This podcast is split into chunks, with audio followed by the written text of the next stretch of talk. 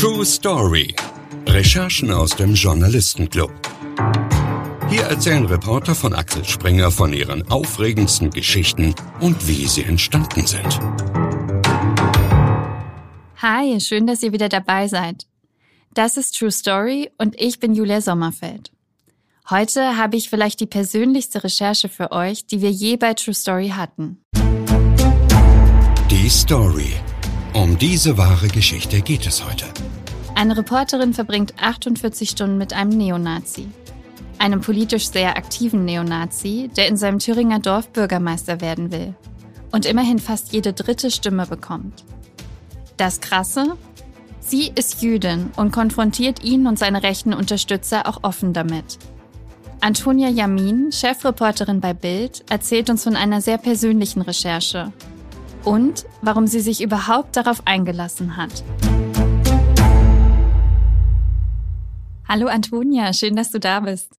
Danke, dass ich hier sein darf. Wenn ich darf, dann fange ich direkt mal mit einer ganz persönlichen Frage an.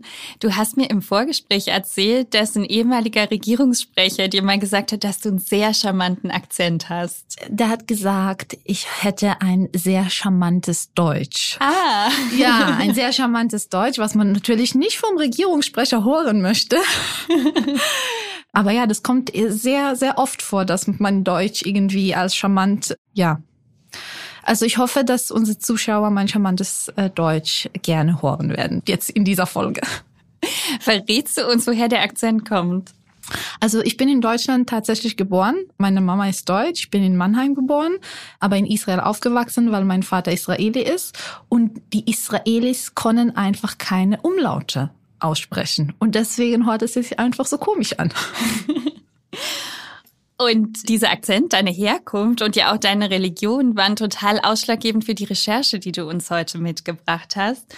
Und ich freue mich sehr, dass du heute mit uns darüber redest, weil es, wie ich mir vorstellen kann, eine sehr, sehr persönliche Recherche für dich auch ist. Du bist Jüdin und hast 48 Stunden lang einen Neonazi begleitet.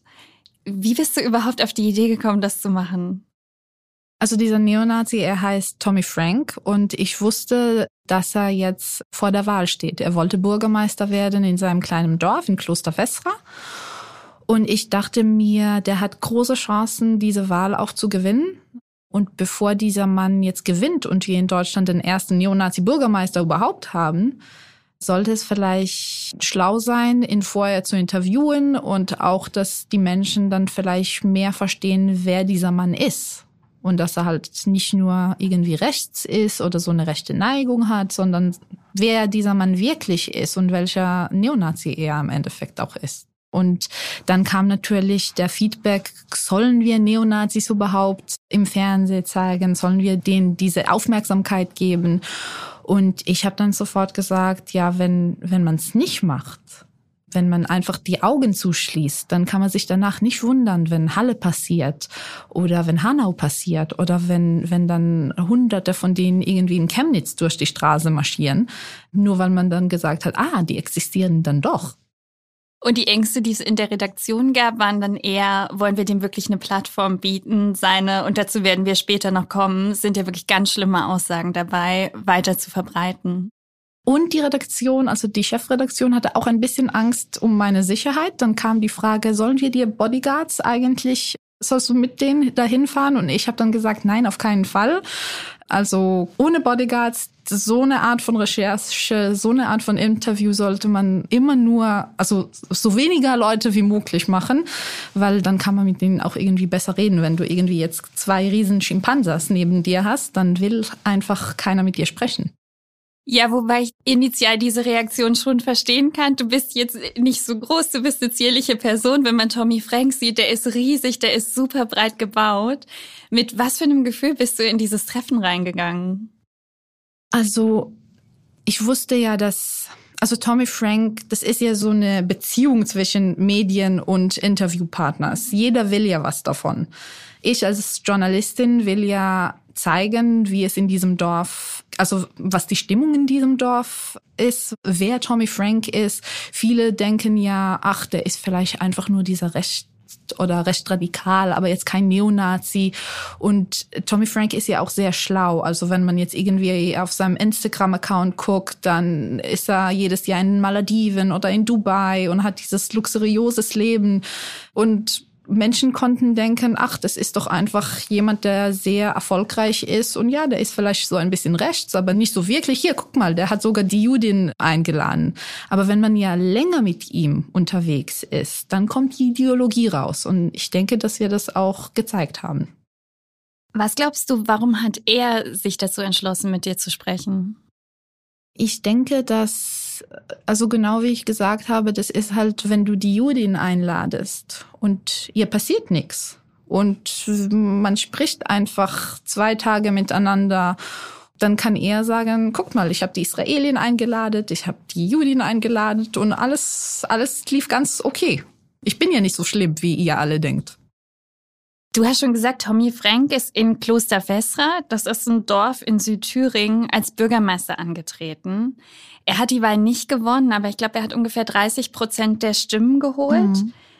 Was ist das für ein Ort, an dem ein Neonazi so viel Zuspruch bekommt? Vielleicht kannst du uns den Ort mal beschreiben.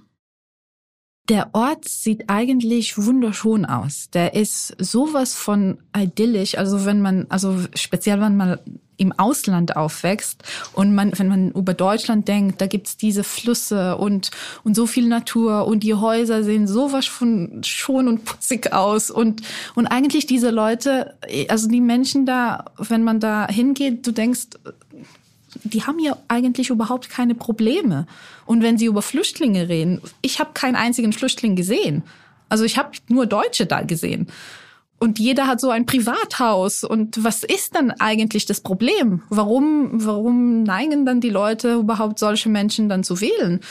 Und ich denke, was so erschütternd war nach dieser Recherche, ist, dass er trotzdem 30 Prozent der Stimmen bekommen hat. Also wenn, wenn wir vor der Recherche sagen konnten, ja, diese Leute, die wissen nicht, wen sie wählen, die denken vielleicht, ja, er ist einfach ein erfolgreicher Unternehmer und der will dieses Dorf irgendwie besser machen und ja, der ist vielleicht ein bisschen rechts, aber na gut. In dieser Recherche haben wir ja genau gezeigt, wer Tommy Frank ist. Und die Leute haben ihn, also 30 Prozent vom Dorf haben ihn trotzdem gewählt. Und das fand ich halt so schlimm. Erzähl mal, wer ist er? Er ist ja im Dorf sehr, sehr umtriebig. Er macht ganz viel. Mhm. Der hat sein Lokal da und so wie, wie so eine kleine Pension, das heißt der Goldene Löwe. Und in diesem Restaurant, also das ist dann am Endeffekt auch so ein Treffpunkt für Neonazis aus ganz Deutschland. Er verkauft da Schnitzel für 8 Euro und 88, was natürlich ein Codewort ist für Heil Hitler. Er hat da einen kleinen Shop, in dem er Neonazi-Ware einfach verkauft. Also ich bin eine Mutter, also ich, ich, meine Tochter wird jetzt bald zwei Jahre alt und das Erste, was ich da gesehen habe, was mich wirklich irgendwie erschüttert hat, war, da gab es so ein Nuki, ein rosaner Nuki mit der schwarze Sonne drauf. Und die schwarze Sonne ist halt auch wieder ein Symbol, das ist ein legales Symbol, aber das ist eigentlich das Ersatzsymbol fürs Hakenkreuz. Und ich habe ihn dann auch sofort gefragt, ist das jetzt ein Nuki mit einer schwarzen Sonne? Und der war ja, ja, ja, wir verkaufen irgendwie hunderte davon im Jahr. Und ich, wer zum Gottes Willen, welche Mutter oder welcher Vater möchte, dass sein Baby ein Hakenkreuz trägt? Also das ist ja krank.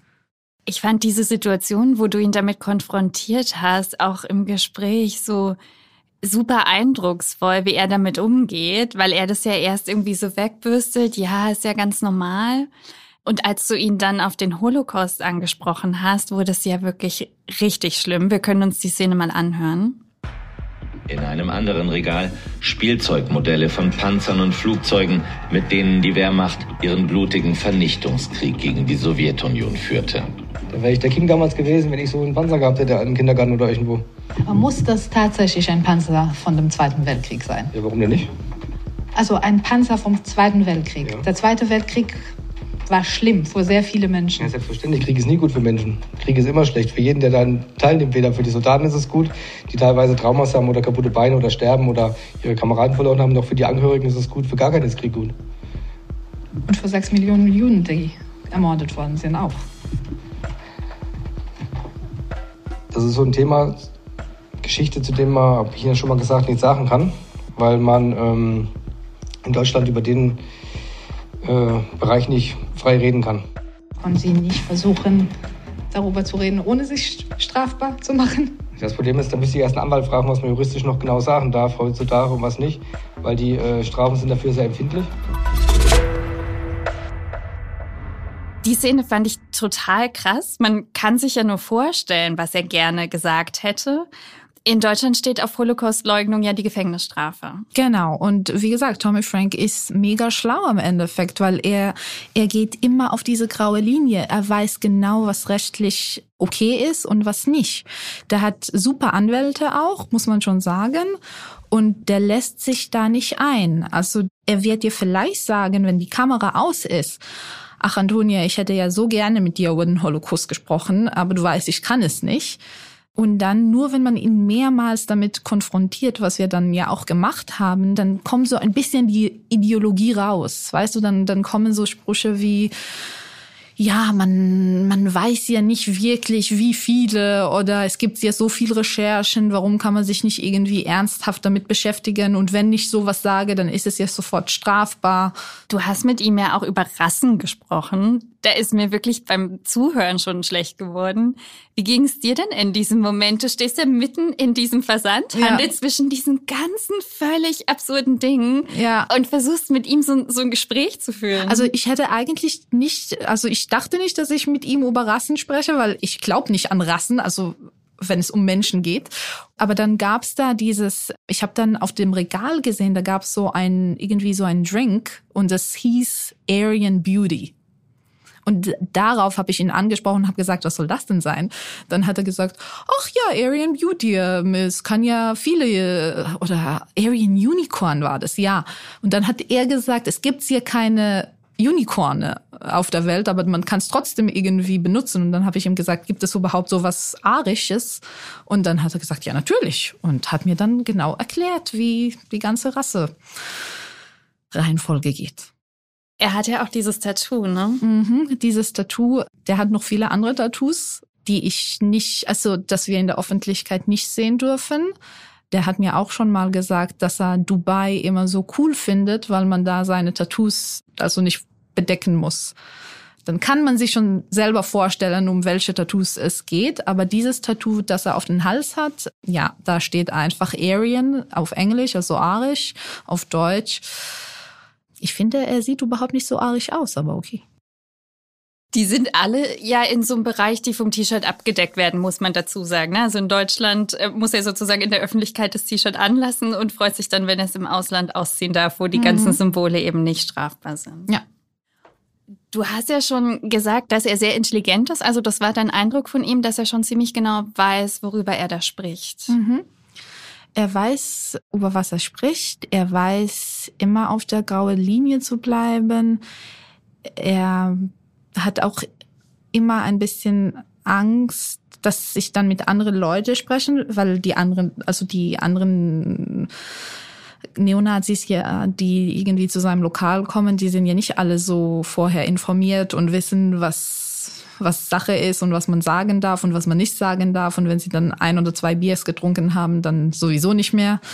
Darauf wollte ich nämlich hinaus. Es gibt diese eine Szene, wo du zwischen vier Männern stehst, alle super stämmig, alle reden auf dich ein, warum du nicht wieder nach Hause gehst und was du überhaupt in Deutschland zu suchen hast.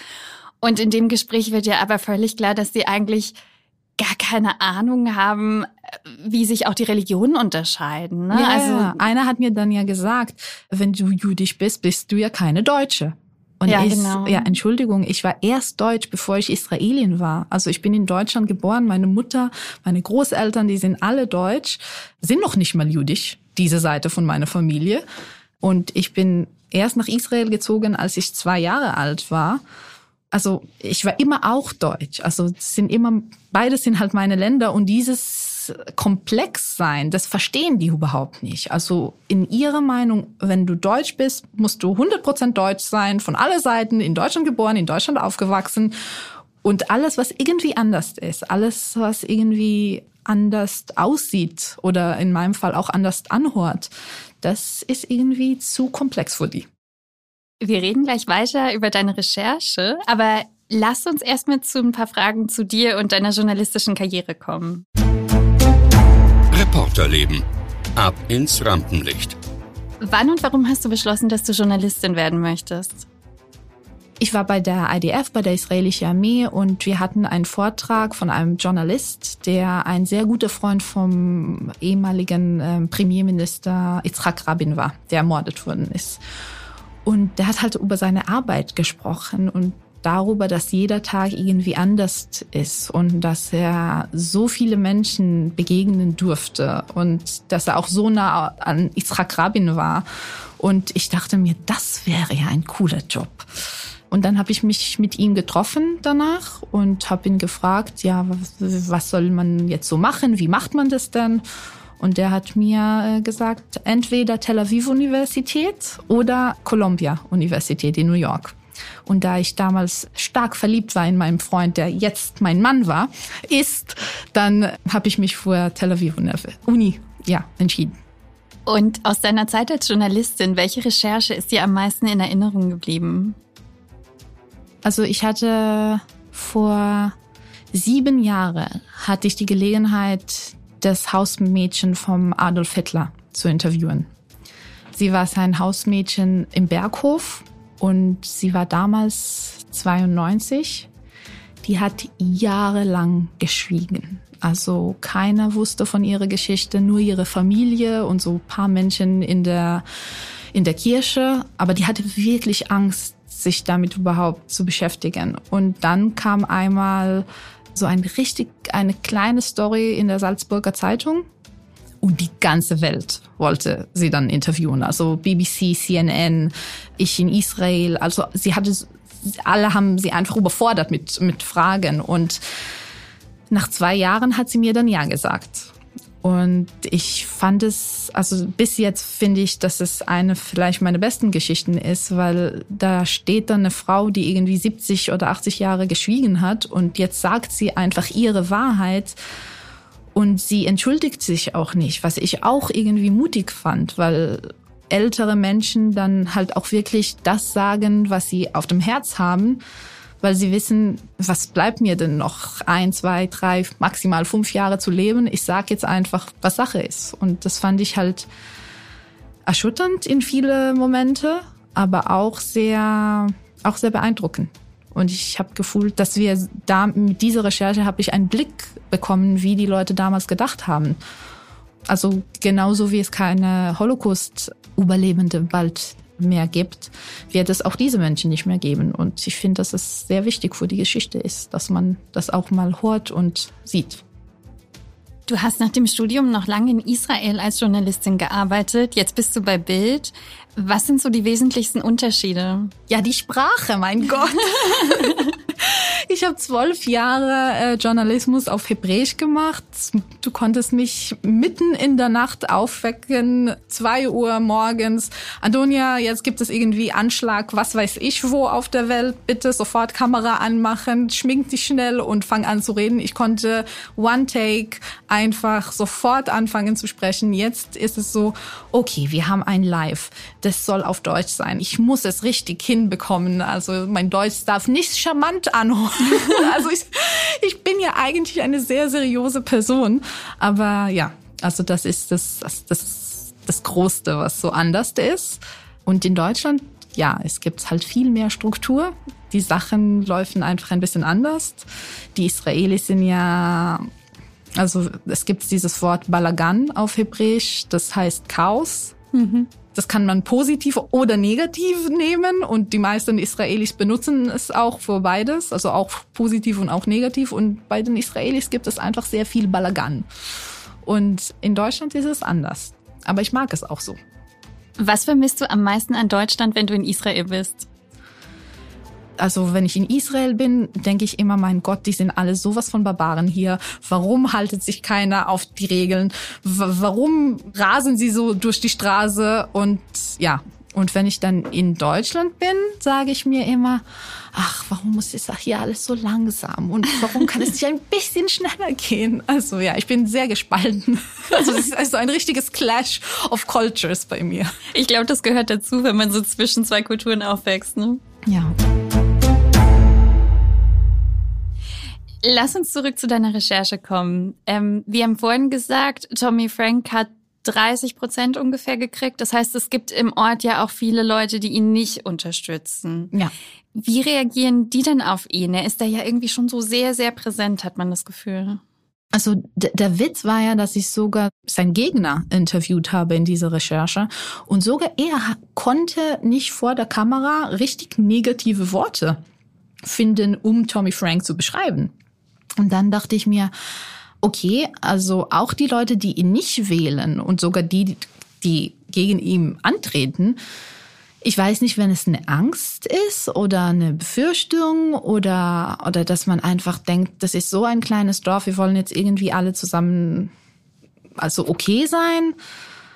Also ich fand es schon irgendwie krass, wie, dass sogar der Gegner nicht irgendwie sehr negative Worte gegen ihn finden konnte.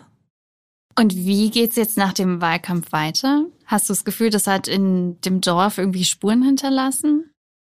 Also dieses Dorf ist ja auch sehr bekannt daran, dass also im Dorf nebendran ähm, Thema, da wird ja vor Corona war ja jedes Jahr dieses Neonazi Rock Festival mhm. hat da stattgefunden im Juni, denke ich.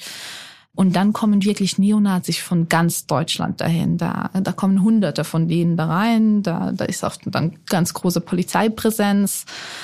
Und ich denke, dass die normalen Menschen im Dorf jetzt eigentlich ganz, sich eigentlich freuen, dass in den letzten Jahren solche Neonazi-Festivals nicht stattgefunden haben. Am Endeffekt wissen alle, um wen es geht und welche Menschen das sind. Auch die Polizei weiß genau, wer Tommy Frank ist.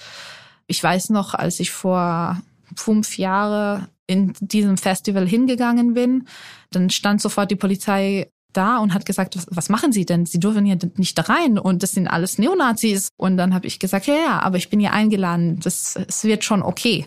Also ich finde es auch irgendwie komisch, dass alle wissen, wer er ist, dass die Polizei weiß, wer er ist und dass es immer noch stattfindet und dass es zugelassen wird und dass da keiner irgendwie sagt, ja, er tut trotzdem legale Symbole benutzen, aber alle wissen ja, was eine 88 ist und jeder weiß, was eine schwarze Sonne ist und er darf es trotzdem drucken. Lass uns zu den Höhepunkten deiner Recherche kommen. Höhepunkte. Die Story im Superlativ. Gab es irgendwas, was dich sehr überrascht hat, womit du nicht gerechnet hattest? Ja, dieser rosa Nanuki. Also ich habe schon wirklich viel gesehen. Also ich wusste, dass er ja auch Neonazi-Ware verkauft.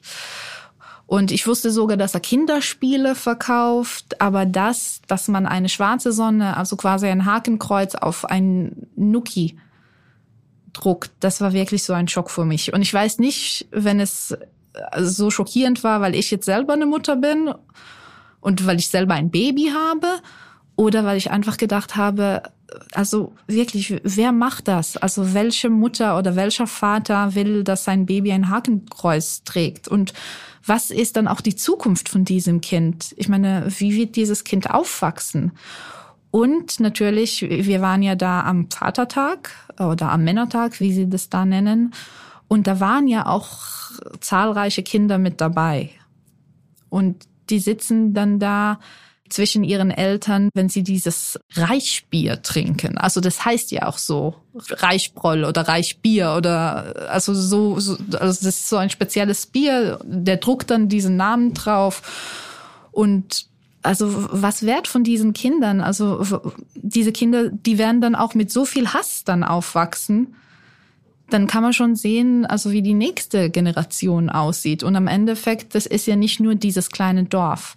Wir sehen ja auch, wie die AfD, wie ihre Zahlen steigen. Wir sehen ja jetzt auch mit dem Krieg und mit der Inflation und mit der Energiekrise, dass Leute wieder mehr rechts werden oder halt, also jetzt mehr die AfD wählen. Und was ich dann auch überraschend fand, war, dass sehr viele Neonazis, die jetzt da waren, mir dann auch gesagt haben, ja, eigentlich finde ich die AfD ganz cool. Also ja, ich war mal NPD oder ich war mal die dritte Welle, aber AfD ist eigentlich ganz okay und wenn ich das gesagt hätte, was die AfD manchmal im Fernsehen sagt, dann hätte ich schon im Knast gesessen. Und dann kann man schon verstehen, wer die AfD auch wählt. Und gab es bei deiner Recherche einen Moment, der besonders emotional war? Also ich muss sagen, man, Ähm. man sieht dich ja in der Videodoku in ganz vielen Momenten, wo du diese Gespräche führst und du hattest wirklich meine volle Bewunderung dafür, wie ruhig du geblieben bist, wie wenig man dir irgendwie anmerkt, was wahrscheinlich gerade alles in dir vorgeht. Das ist so, weil ich versuche wirklich äh, in diesen Momente ich weiß, es gibt so zwei Arten von Journalismus. Es gibt hier so einen Journalismus, du gehst hin und du, du tust angreifen. Aber ich verstehe eigentlich diesen Art von Journalismus nicht, weil am Endeffekt, was kriegt der Zuschauer mit? Der kriegt, ja, er sieht halt die Journalistin oder den Journalist und der sieht halt, wie sie angreift und ihre Meinung einsetzt. Aber wir sind ja nicht hier, oder wir machen ja diese Recherche nicht, damit die Zuschauer hören, was Antonia über Neonazis denkt. Wir machen ja diese Recherche, damit Zuschauer einen Blick bekommen, wie diese Menschen denken, wie sie sprechen, ein bisschen auch tiefer gehen in die Ideologie rein. Und das kannst du ja nur hinbekommen, wenn du ruhig bleibst und sie weitersprechen lässt.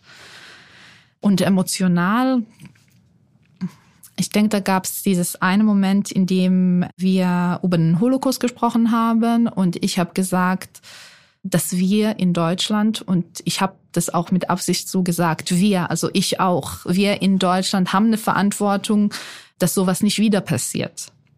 Und Tommy Frank war so, nein, auf keinen Fall. Wir, also wir haben keine Verantwortung für was mal passiert ist. Und dann habe ich ihm gesagt, ja, wir tragen nicht die Verantwortung für die Leute, die das damals gemacht haben, aber wir haben schon eine Verantwortung, dass sowas nie wieder passiert. Und da war vielleicht auch der einzige Moment, wo ich so ein bisschen, ich sag nicht, ich bin nicht ausgerastet, aber ich war halt so mehr so, nein. ja. Gab es irgendwas, was schwierig war bei der Recherche? Irgendeine Herausforderung? Es ist halt schon, es ist herausfordernd, als Frau da zu sein. Du kommst dann in so einem Lokal, da sind sehr viele Männer da, die sind alle betrunken. Und du konntest so denken, okay, du bist jüdisch, du bist Israelin, ich sehe total komplett unarisch aus.